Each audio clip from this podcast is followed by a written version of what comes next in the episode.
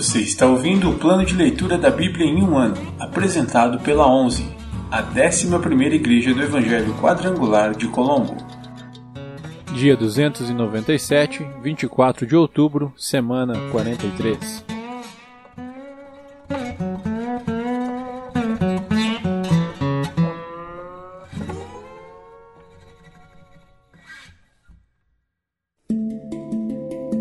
Novo Testamento Tessalonicenses, capítulo 2, versículos do 17 ao 20. O relato animador de Timóteo a respeito da igreja. Irmãos, depois de um breve tempo separado de vocês, embora nosso coração nunca os tenha deixado, esforçamo-nos por voltar a vê-los, pela grande saudade que sentimos. Queríamos muito visitá-los, e eu, Paulo, tentei não apenas uma vez, mas duas. Satanás, porém, nos impediu. Afinal, o que nos dá esperança e alegria? E qual será a nossa magnífica recompensa e coroa diante do Senhor Jesus quando ele voltar? Serão vocês. Sim, vocês são nosso orgulho e nossa alegria. 1 Tessalonicenses, capítulo 3. Por isso, não podemos mais suportar. Resolvemos ficar sozinhos em Atenas e enviamos Timóteo para visitá-los. Ele é nosso irmão e colaborador de Deus na proclamação das boas novas de Cristo.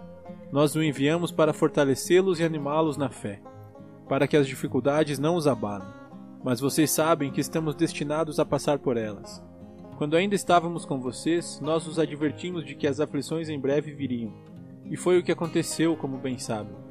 Assim, quando não pude mais suportar, enviei Timóteo para saber se continuavam firmes na fé. Tinha receio de que o tentador os tivesse vencido e todo o nosso trabalho houvesse sido inútil.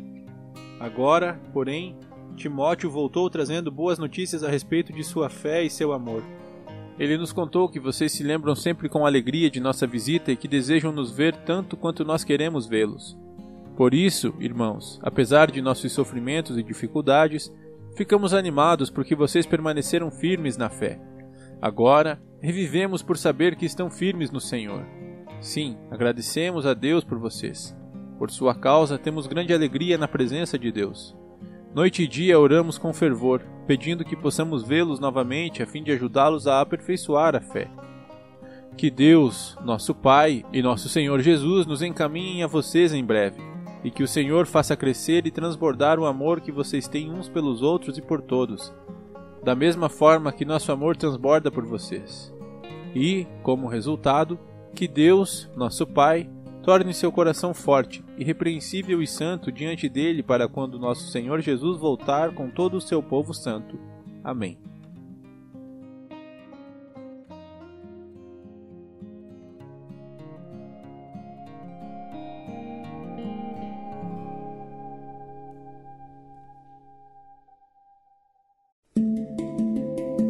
Antigo Testamento Profetas Maiores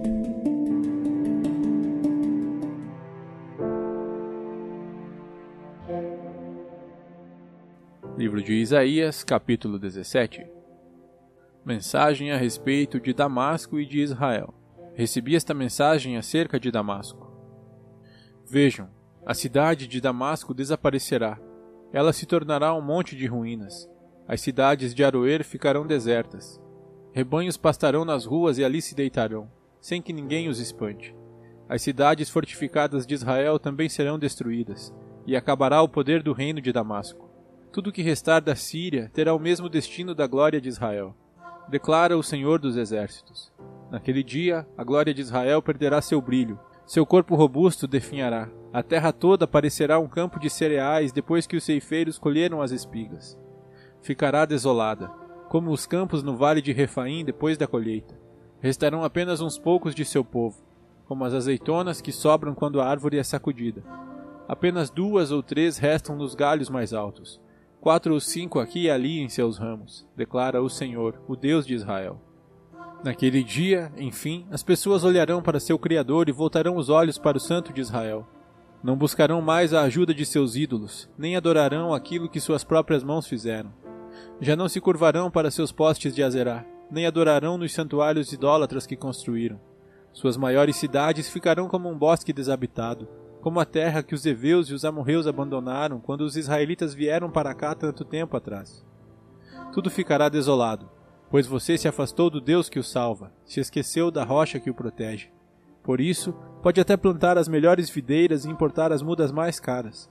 Pode ser que elas brotem no dia em que as puser na terra.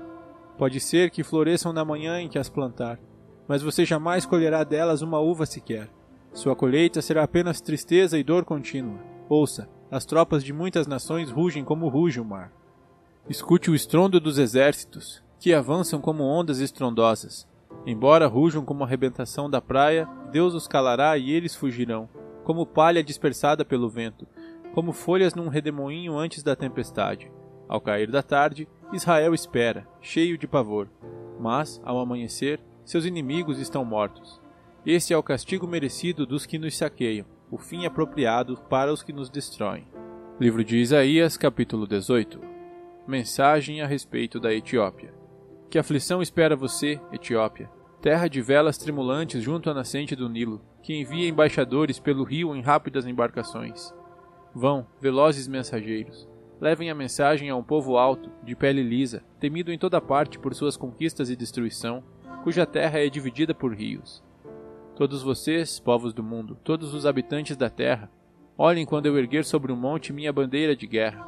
Ouçam quando eu soar a trombeta, pois o Senhor me disse: Do lugar onde habito observarei quieto, como sobe o calor num dia de verão, como se forma o orvalho da manhã durante a colheita.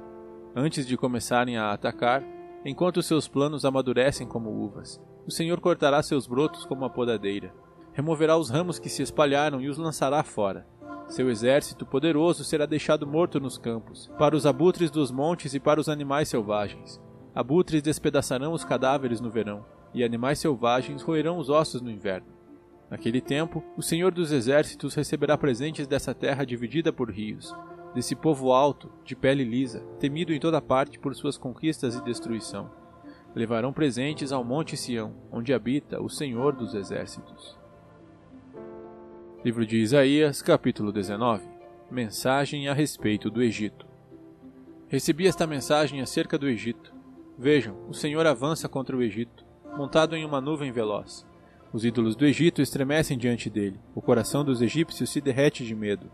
Farei egípcio lutar contra egípcio, irmão contra irmão, vizinho contra vizinho, cidade contra cidade, província contra província. Os egípcios se desesperarão, e eu confundirei seus planos. Pedirão sabedoria a seus ídolos e invocarão espíritos. Consultarão médiuns e praticantes do ocultismo. Entregarei o Egito a um senhor cruel.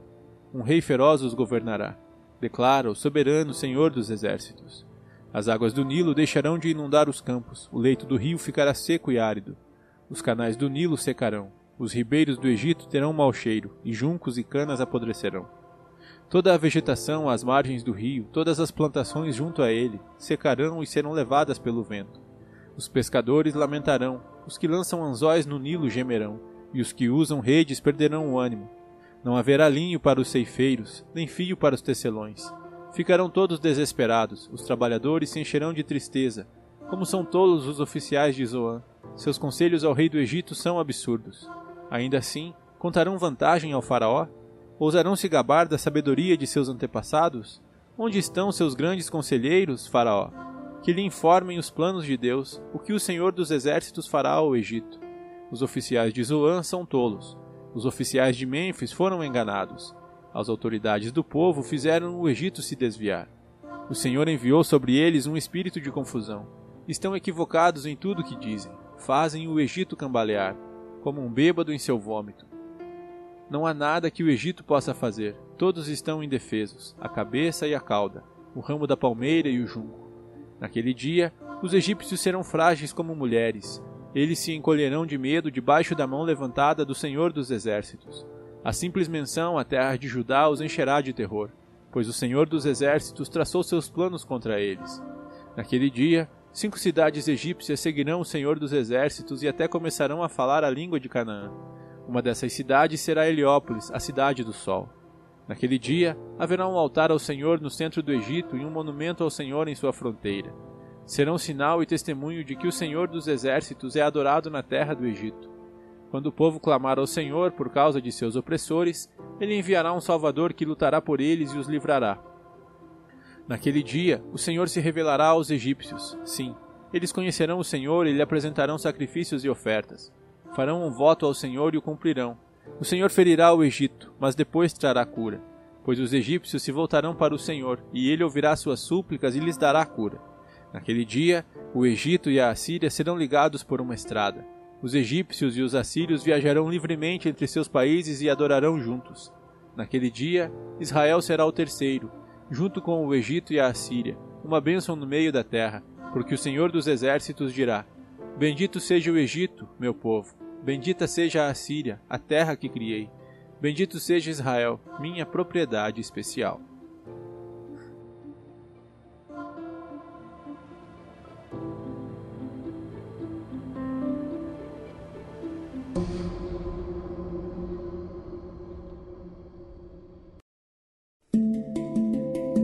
Livros poéticos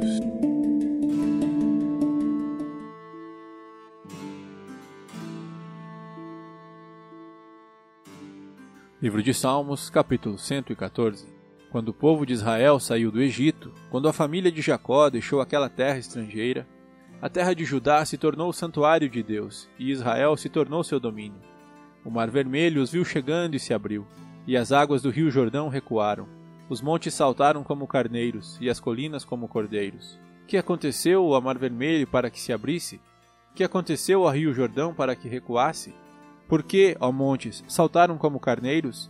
Por que, ó colinas, saltaram como cordeiros? Estremeça, ó terra, na presença do Senhor, na presença do Deus de Jacó. Ele transformou a rocha em açude, sim, do rochedo fez nascer uma fonte de água.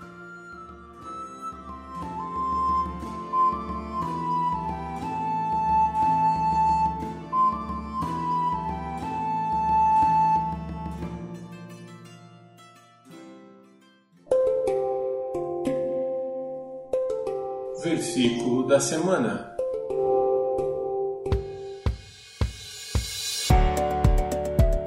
Orai sem cessar.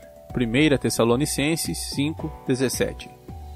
Orai sem cessar. 1 Tessalonicenses 5:17. Orai sem cessar. 1 Tessalonicenses 5:17.